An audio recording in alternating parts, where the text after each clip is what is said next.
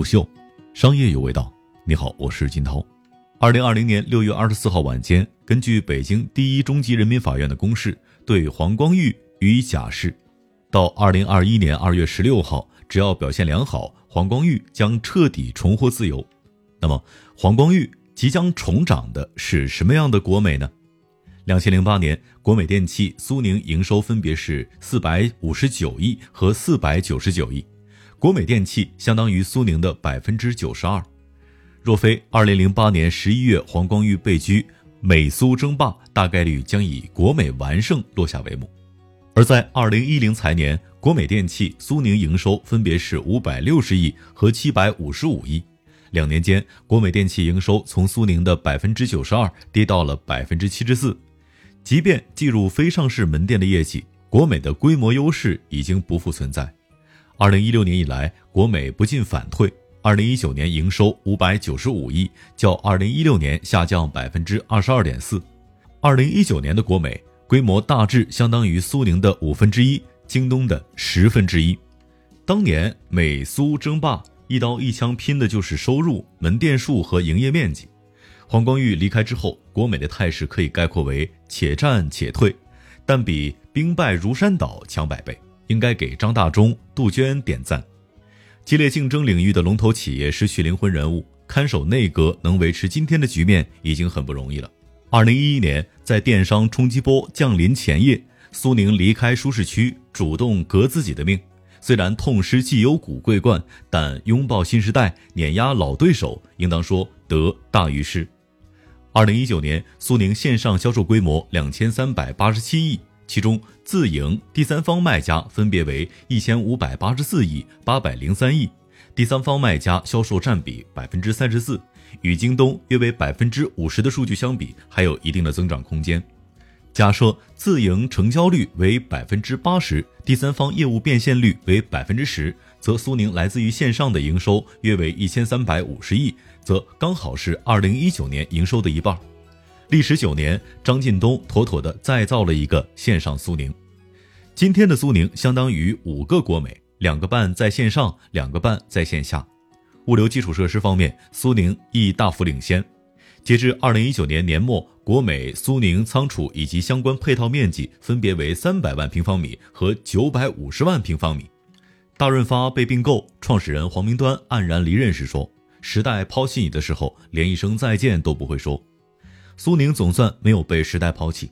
二零一九年，国美线上营收二十点六亿，聊胜于无，与苏宁没有可比性，更不要提京东了。国美、苏宁基因相似，起点相近。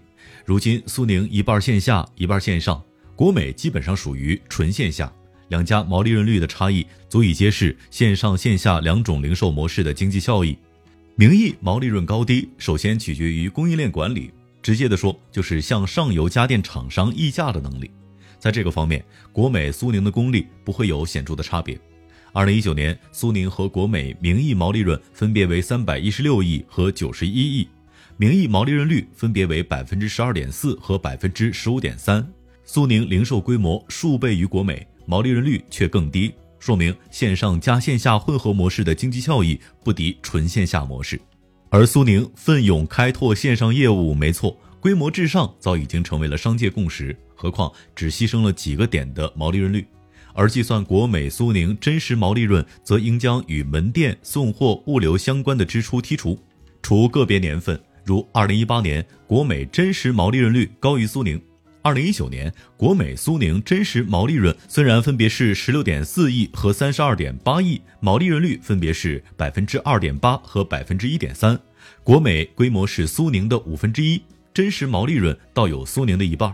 早在二零零九年前后，电商大潮初起，不少人认为电商没有店面成本，能够展示的品类无限丰富，消费者足不出户就可以下单，然后等待送货上门。因此，电商必将取代和颠覆线下零售业。张近东是传统零售大佬当中最看好电商的，却没有壮士断腕放弃线下。经过艰苦卓绝的努力，开拓出全球零售业罕见的线上加线下混合的模式。把国美、苏宁、京东三家放在一起比较，发现纯线下的国美真实毛利润率最高。时至今日，阿里、腾讯、京东、网易等巨头线下扫货到了疯狂的地步。参股永辉、华联、高鑫、家乐福、步步高、居然之家、海澜之家，再没有人认为线下门店是负资产。